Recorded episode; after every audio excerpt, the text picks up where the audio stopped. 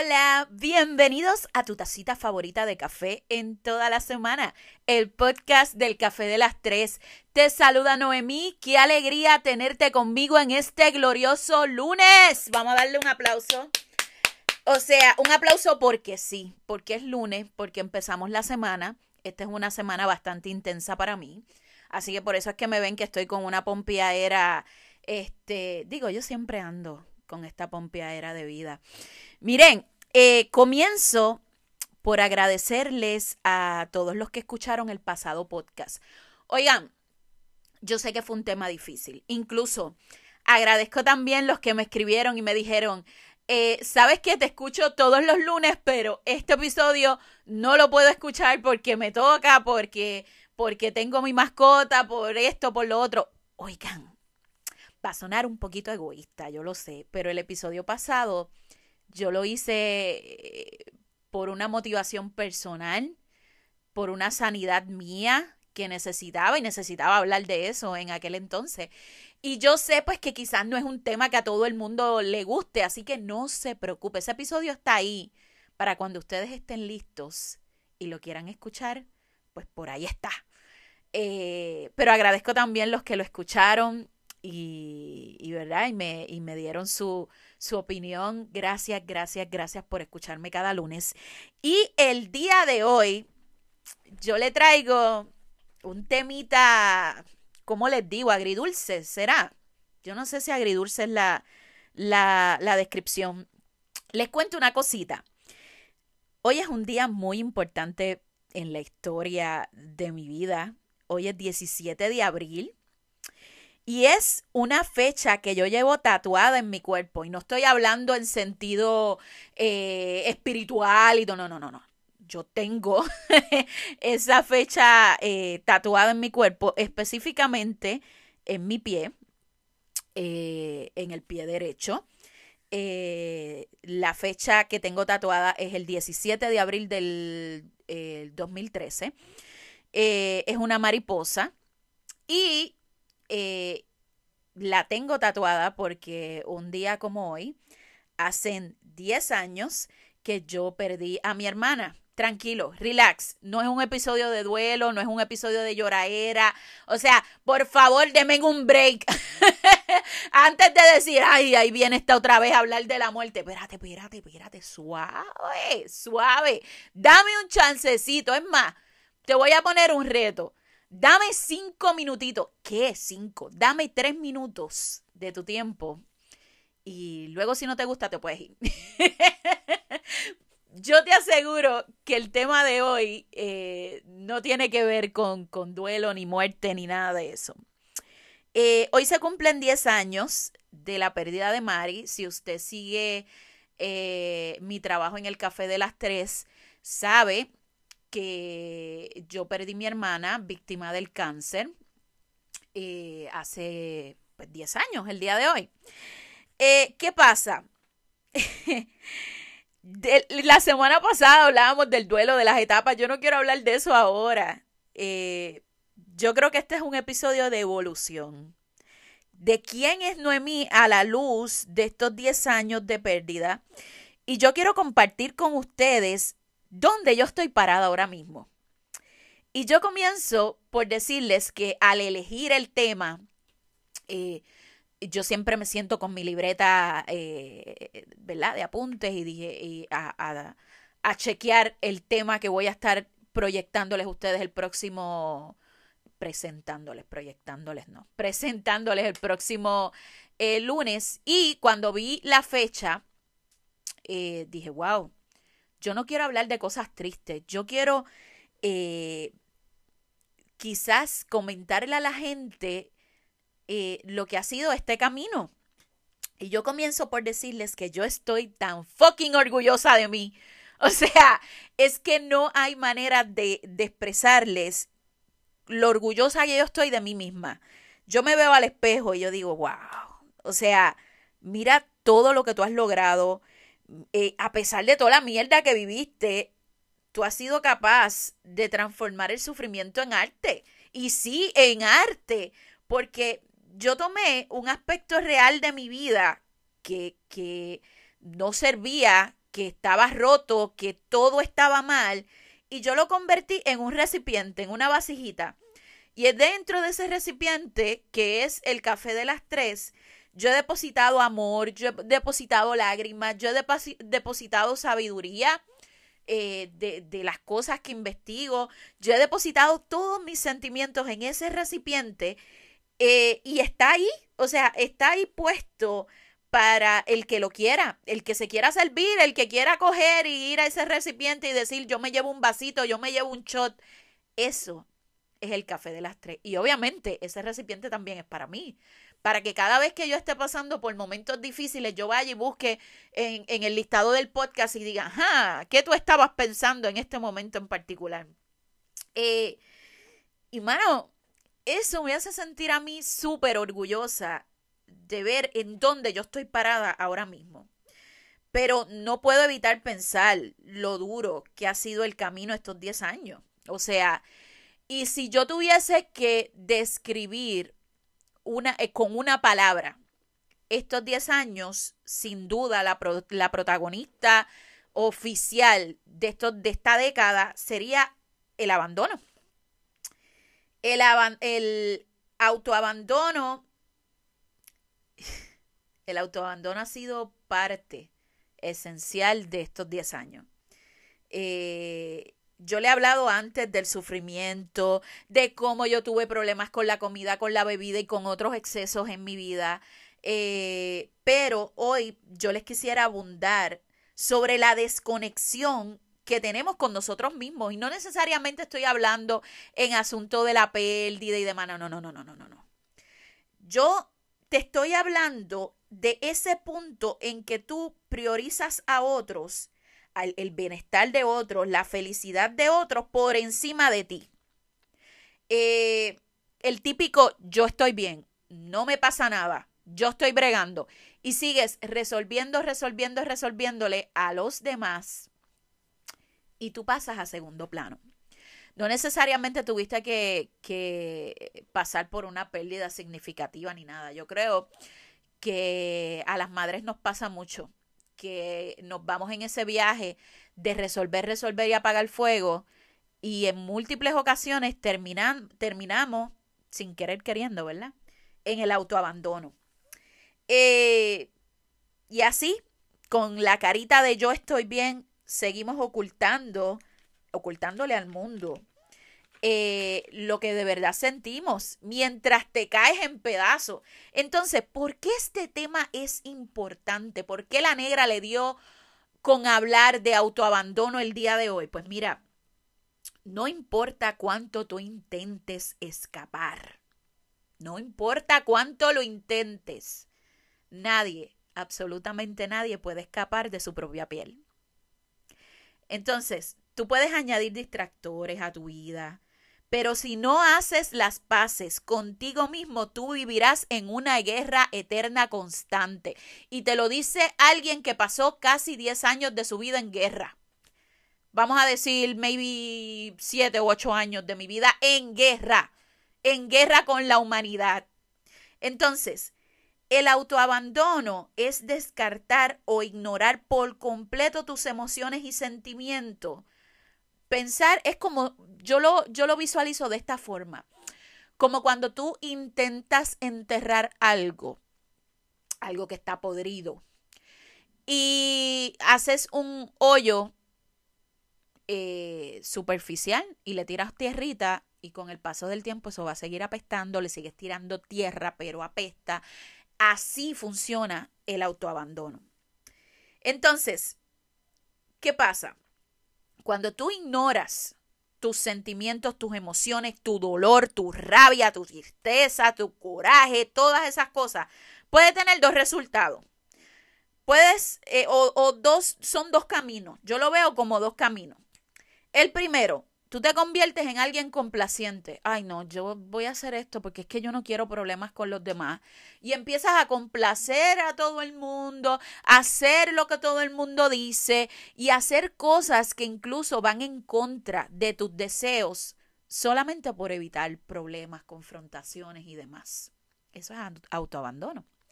Entonces, el otro camino es cuando tú te conviertes en alguien frío, inaccesible, amargado, irritable, porque tienes toda ese, ese coraje adentro y no lo has sacado. Y entonces te desquitas con todo el mundo, te conviertes en alguien súper volátil, súper difícil de trabajar y de manejar. Y tú dirás, pero es que son cosas opuestas, o sea, en uno eres complaciente, en otro vives harto de odio con el mundo. Pues mira, yo te diré que ambos extremos son malos. En ambos casos tú estás cerrando las puertas a expresar lo que sientes. En ambos casos tú te estás cerrando eh, porque no quieres que otros se den cuenta que estás sufriendo increíblemente.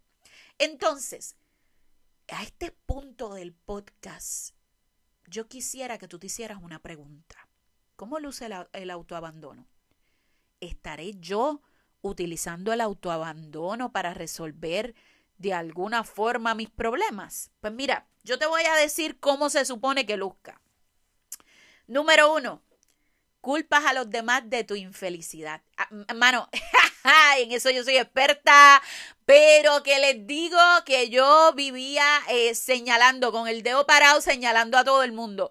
Todo el mundo tenía la culpa. Mira, eh, en este caso particular, eh, yo todavía no les he hecho un podcast hablando de, de mi relación con mi padre.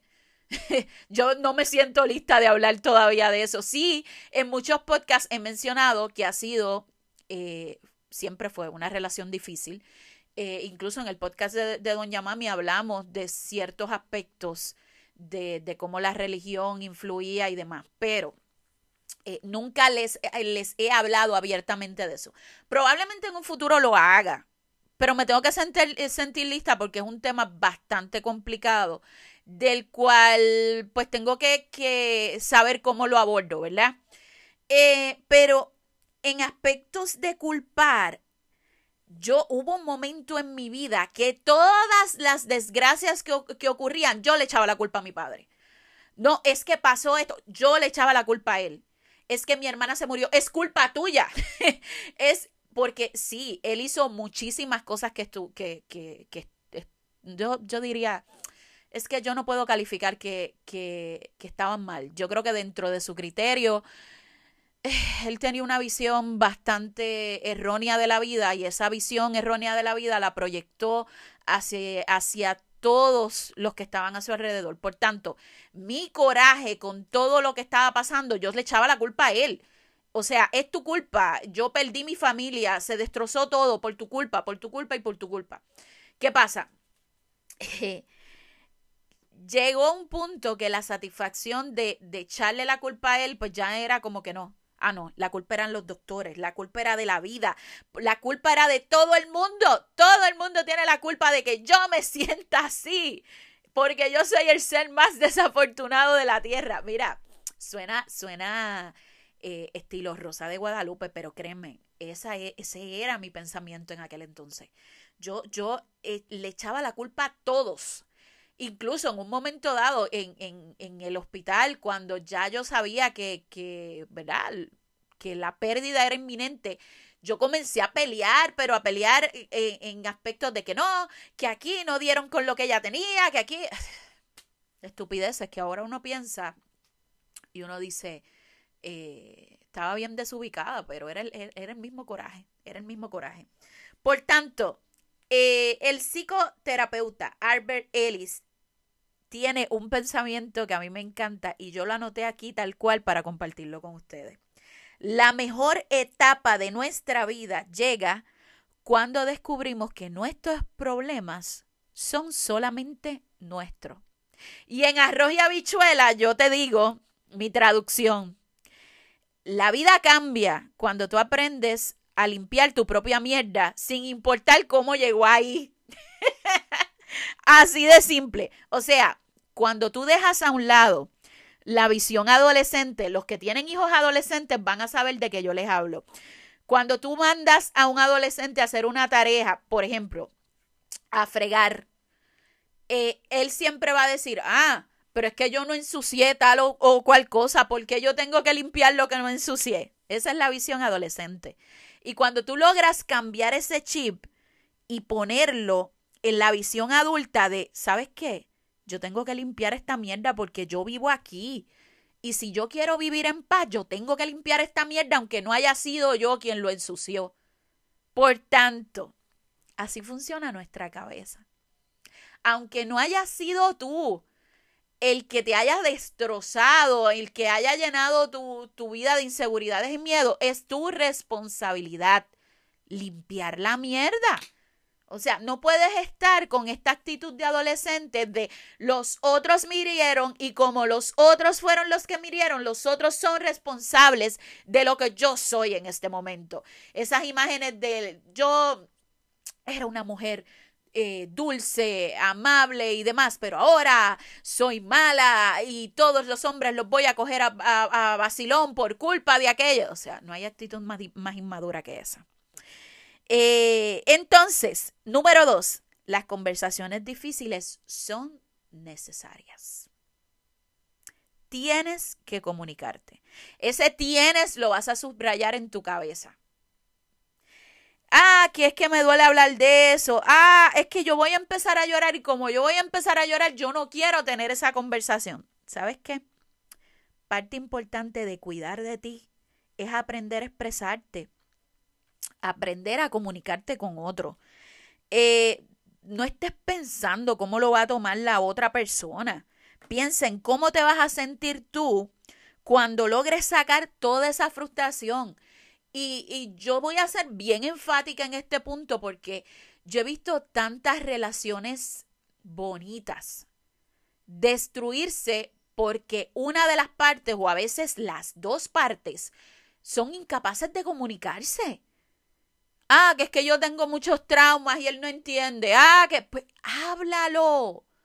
Las conversaciones difíciles son necesarias. Y si tú vas a tener una relación con alguien, tiene que, tiene que conocer de ti también los días oscuros y grises, no solamente los días soleados de diversión y, y fiesta. También tiene que conocer tus partes oscuras.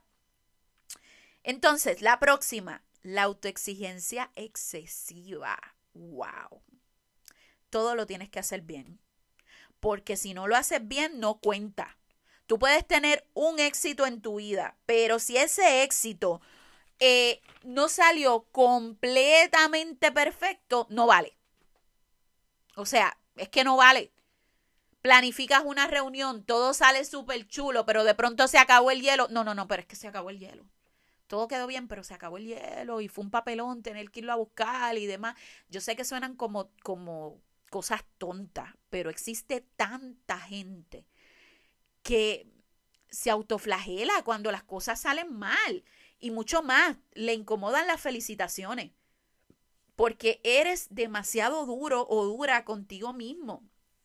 Cuando falla, es como algo que tú no te puedes permitir. Pero ¿cómo las cosas fallan si yo lo tenía todo planificado?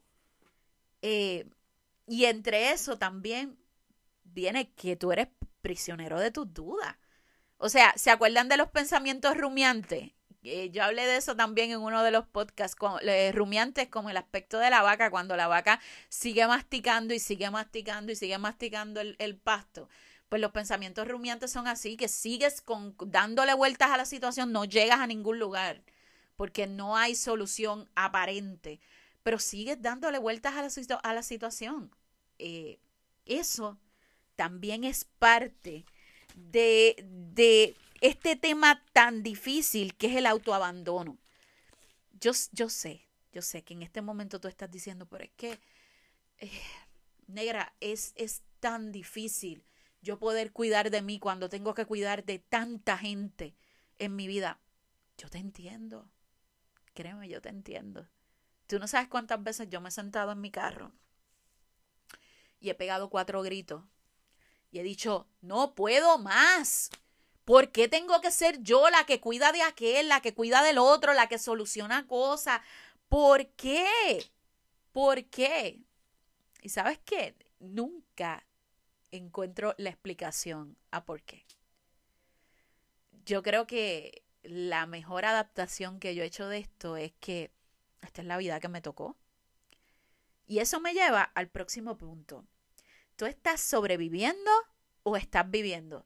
Yo sé que, me, que este pensamiento parece sacado de una de las imágenes de esa de motivación, pero yo quiero que tú pienses si a ti se te están pasando los días entre quejas, entre insatisfacciones, deseando la vida que no tienes, deseando aquello que perdiste, deseando que aquella persona que murió no hubiese muerto. ¿Tú sabes cuánto tiempo de, mi vida yo perdí deseando no haber perdido a Mari? Y, ¿verdad? Valga la redundancia. Deseando no haberla perdido. Deseando que mi vida fuera diferente, yo tener una familia diferente, tener la familia feliz que se ve en las películas, tanto tiempo que perdí de mi vida deseando.